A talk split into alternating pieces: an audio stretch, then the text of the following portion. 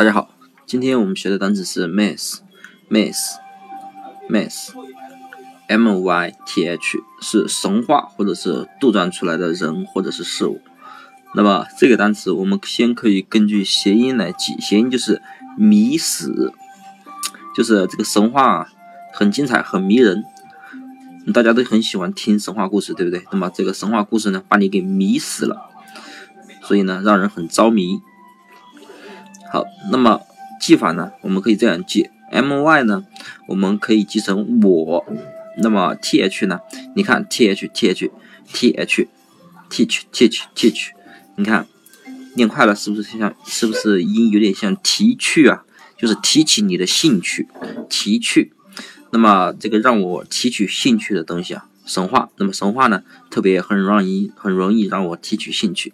所以呢，这个单词的发音 miss 就是迷失。那么记法呢，就是让我提取兴趣。那么这个就是神话的意思了。好，那么大家记住了吗？